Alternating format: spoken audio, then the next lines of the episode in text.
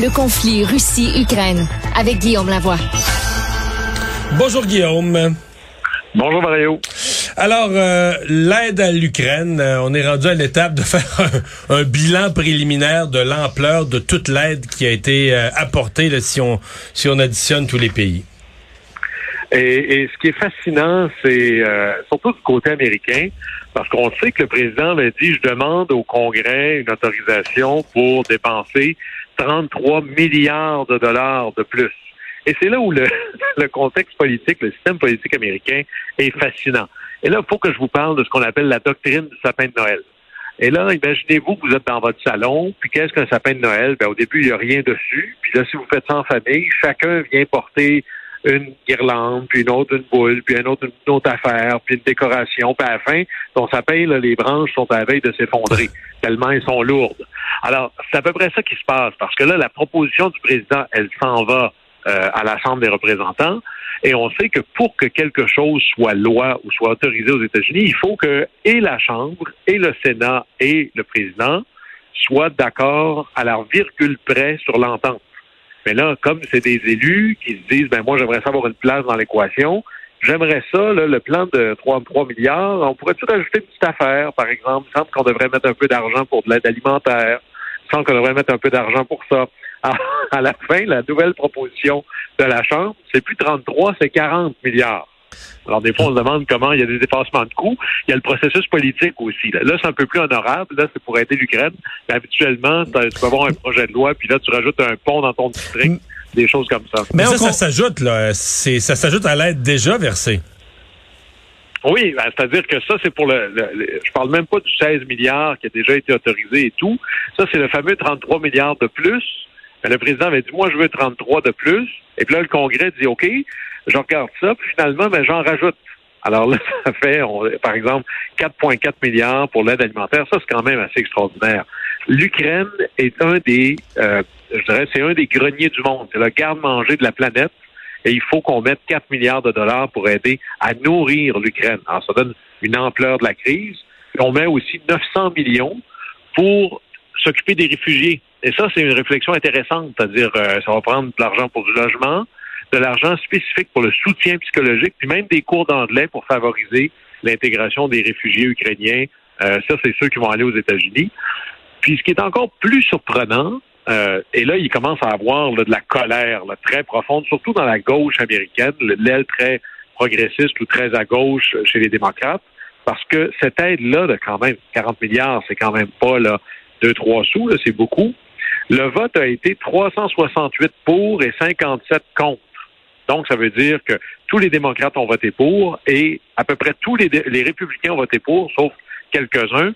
Pouvez-vous me nommer des projets de loi qui sont aussi bipartisans? On s'entend, c'est le même Congrès qui n'est pas capable de s'entendre pour voter un projet de relance ou de compensation économique dans le cadre de la pandémie. Guillaume, Au contraire, le projet de loi est rapetisse. Guillaume, tu nous as déjà fait réfléchir ici euh, au fait, les chiffres arrondis, le Canada, on est dix fois plus petit. Là, 30, 30, 300 millions, 30 millions, trois fois plus petit que les États-Unis. Euh, pas toi, dix fois plus petit. Et donc, euh, généralement, si les États-Unis donnent, euh, donnent 10 milliards, ben, on devrait en donner un milliard. un dixième, on est dix fois moins gros, on donne un dixième. Dans ce cas-ci, si on compare, par exemple, l'aide que les États-Unis viennent d'annoncer avec ce que Justin Trudeau a amené à Kiev en fin de semaine, Là, euh, t'es pas un ratio de 10 fois. T'es un ratio de 1000 fois. C'est 1000 fois moins. L'aide au complet des États-Unis à date, donc on sait que ça va passer, là. On est à 53 milliards en trois mois, là, ou quatre mois à peine du côté des États-Unis. Ça voudrait dire que nous, on devrait mettre au moins 5, 5 milliards et demi. Mais on n'est pas, on n'est pas proche, on n'est pas dans ces ordres de grandeur-là du tout, du tout, du tout, là du tout. Puis là, on va se dire, euh, est-ce qu'on est un membre du G7 ou on ne l'est pas? Est-ce qu'on est le pays qui a historiquement accueilli le plus d'Ukrainiens hors d'Ukraine ou on ne l'est pas? Est-ce qu'on est le pays qui a été le premier à reconnaître l'indépendance de l'Ukraine ou on ne l'est pas? Et là, euh, sans être trop méchant, euh, il y a des coups de pied au derrière qui se perdent là. Et, et, à un moment donné, il va y avoir un moment où on va se dire, le Canada, qui vit beaucoup sur ce qu'on appellerait, moi, de, au Saguenay-Lac-Saint-Jean, il y a une vieille expression qui disait être assis sur du vieux gagné. La réputation du Canada, qui était, euh, en anglais, on dirait, qui frappait plus fort que son poids. on n'est plus là, là. Alors, parce que là, raconter, nos, raconter nos légendes de Lester B. Pearson pour parler de l'influence du Canada, ça commence, ça commence à dater un peu, là. Oui, mais on n'est même pas obligé d'aller jusque-là. Brian Mulroney, oui. Certainement le Canadien le plus influent de l'histoire du Canada à l'international. Euh, on n'est même pas dans l'ombre de ça. Alors, à un hmm. moment donné, peut-être que c'est des crises pour nous faire prendre nous-mêmes acte qu'il faut arrêter de vivre sur nos mythes puis de réconcilier ça avec le monde réel. Et là, quand on regarde ce que font les États-Unis, on n'est même pas proche d'être à la même hauteur de l'engagement américain. Le monde réel, c'est donc plate. Ouais. Ben, parlant de retour à la réalité pour Vladimir Poutine, Guillaume, euh, on sait que dans les, les ce qui était peut-être pas prévu par le président russe, c'est que ça allait tout ça renforcer l'OTAN et euh, peut-être encore plus que qu'on le prévoyait parce que là, la Suède et la Finlande, euh, ben regardent du côté de l'OTAN. Et c'est très surprenant parce que euh, on sait que l'OTAN avait ce qu'ils appellent leur politique de porte ouverte, euh, puis plein de pays de, l'ancien bloc soviétique cognaient à la porte là, dès qu'ils pouvaient pour rentrer dans l'OTAN. Dans, dans les pays baltes, par exemple, la Lituanie, la Lettonie, l'Estonie, euh, d'autres comme la Pologne. Mais il y a deux pays très développés qui ont jamais voulu aller dans l'OTAN, qui avaient même vraiment cultivé l'art de la neutralité, la Suède et la Finlande on peut comprendre parce que eux, ils font ce que j'appelle, ils doivent danser avec l'ours. C'est des pays qui ont une frontière commune, surtout la Finlande, en 1300 kilomètres de frontière commune avec la Russie. Euh, les deux ont besoin de la mer Baltique parce que c'est essentiellement l'autoroute de leur économie. Alors, c'est difficile. Alors, depuis 1949, et en Suède et en Finlande, ça fait partie des positions de consensus national de ne pas rejoindre l'OTAN.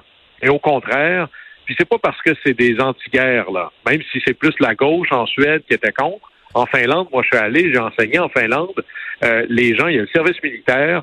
C'est dans la tête de tout le monde que les Russes pourraient nous envahir et on se prépare pour ça. Alors, on n'est pas là chez les kumbayistes, là. On est très conscient qu'il y a un ennemi très important devant nous, mais on veut jouer ça stratégiquement. Ben là, ces deux pays-là, probablement dans les jours qui viennent, devraient annoncer leur intention d'entrer dans l'OTAN. Alors, c'est et, l'OTAN, va les prendre, il n'y a pas de doute là-dessus. Hein? Il ne devrait pas y avoir de doute, au contraire, même que pour l'OTAN, ça envoie tout un message. Et là, qu'est-ce que ça veut dire devenir membre de l'OTAN? Ben, il y a des conditions d'entrée là, qui sont évidemment acquises pour des pays comme la Suède ou la Finlande, c'est-à-dire d'être euh, des démocraties florissantes, euh, le respect des minorités, d'investir 2% de son PIB en dépenses militaires. Bon, il y en a plein là-dedans qui sont pas là, le Canada par exemple.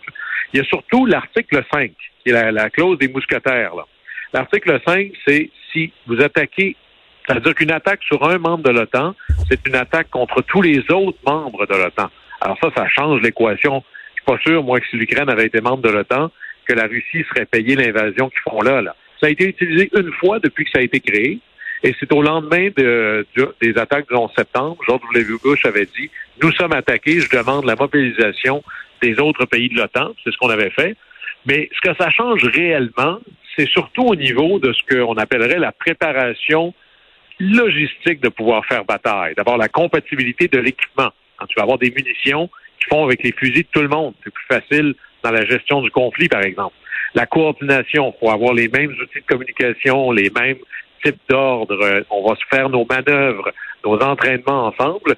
Et après ça, positionner nos troupes sur l'ensemble du territoire. Présentement, l'OTAN est en train d'augmenter la présence de ses troupes sur le front russe. Alors, Vladimir Poutine, qui ne voulait pas de puissance de l'OTAN proche de chez lui, aurait réussi à se payer l'addition de deux pays qui entourent la mer Baltique, qui est stratégique pour lui, et qui en plus bloquent ou viennent contourner sa frontière au nord.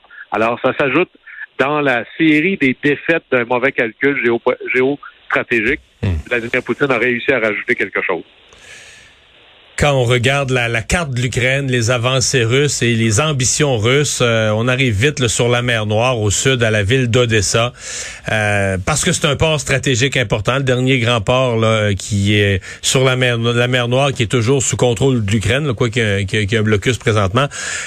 Euh, c'est quoi l'importance de cette ville-là qui, ce serait malheureux qu'elle soit détruite. J'ai une couple d'amis qui ont visité Odessa, qui en retiennent une des plus belles villes d'Europe.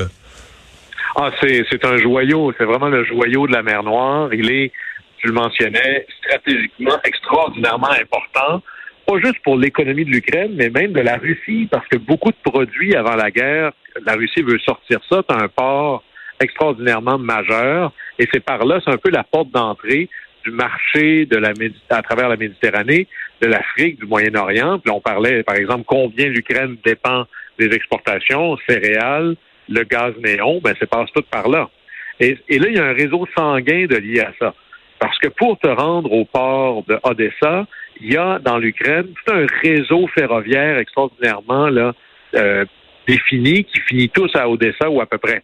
Alors, d'un côté, si tu contrôles le port d'Odessa, tu viens de complètement bloquer la capacité d'exportation. Mais à l'inverse, si tu contrôles le port d'Odessa, tu peux envoyer les trains dans l'autre direction et alimenter l'ensemble du territoire, ce qui est un peu ce que rêverait une force d'invasion de pouvoir ravitailler ses opérations militaires avec du transport lourd. Et ça vient répondre à l'objectif stratégique de la Russie d'essentiellement reprendre toute la portion est avec le Donbass et toute la portion sud jusqu'en euh, Transnistrie, qui est la frontière ouest de l'Ukraine, ou plutôt la frontière est de la Moldavie. Mais le plus euh, fascinant, ça c'est à côté du conflit que l'on vit là, mais il y a un lien quand même, c'est une vignette historique que je veux vous partager parce que Odessa, c'est un, c'est presque une expérimentation politico-sociale fantastique. Alors, on est au début du 19e siècle, on est en 1803. Le tsar Alexandre Ier nomme un gouverneur pour le territoire d'Odessa et il va prendre son gouverneur, il va dire, tiens, je vais prendre un noble français, il s'appelle Armand Emmanuel, duc de Richelieu. Si le nom vous dit quelque chose, c'est le neveu du cardinal, le fameux cardinal de Richelieu. Et Richelieu, il débarque là comme gouverneur et il décide qu'il va créer un ensemble politique fondé sur la tolérance religieuse. À l'époque, c'est révolutionnaire. Et Odessa va devenir un des rares lieux en Europe où toutes les minorités opprimées d'Europe vont pouvoir aller. Les Bulgares, les Serbes, les Moldaves, des Grecs, des Arméniens, Juifs, Ménonites. Nommez-les. L'endroit où tu peux aller pour fuir la répression politique ou religieuse, c'est à Odessa. Et ça a fait de Odessa un, lieu culturel extraordinairement vivant, qui est le classique des villes avec des mélanges culturels. C'était presque l'expérience européenne de l'idéal des colonies américaines. Un endroit de liberté dopé par la liberté religieuse. Et, et là, ce que l'on voit, c'est que dans l'idée du monde de l'Occident, aller sauver, pas juste l'Ukraine, mais particulièrement Odessa, c'est peut-être d'honorer cette promesse que la liberté religieuse, c'est quelque chose d'essentiel aux démocraties libérales. Guillaume, merci. À demain. Au plaisir.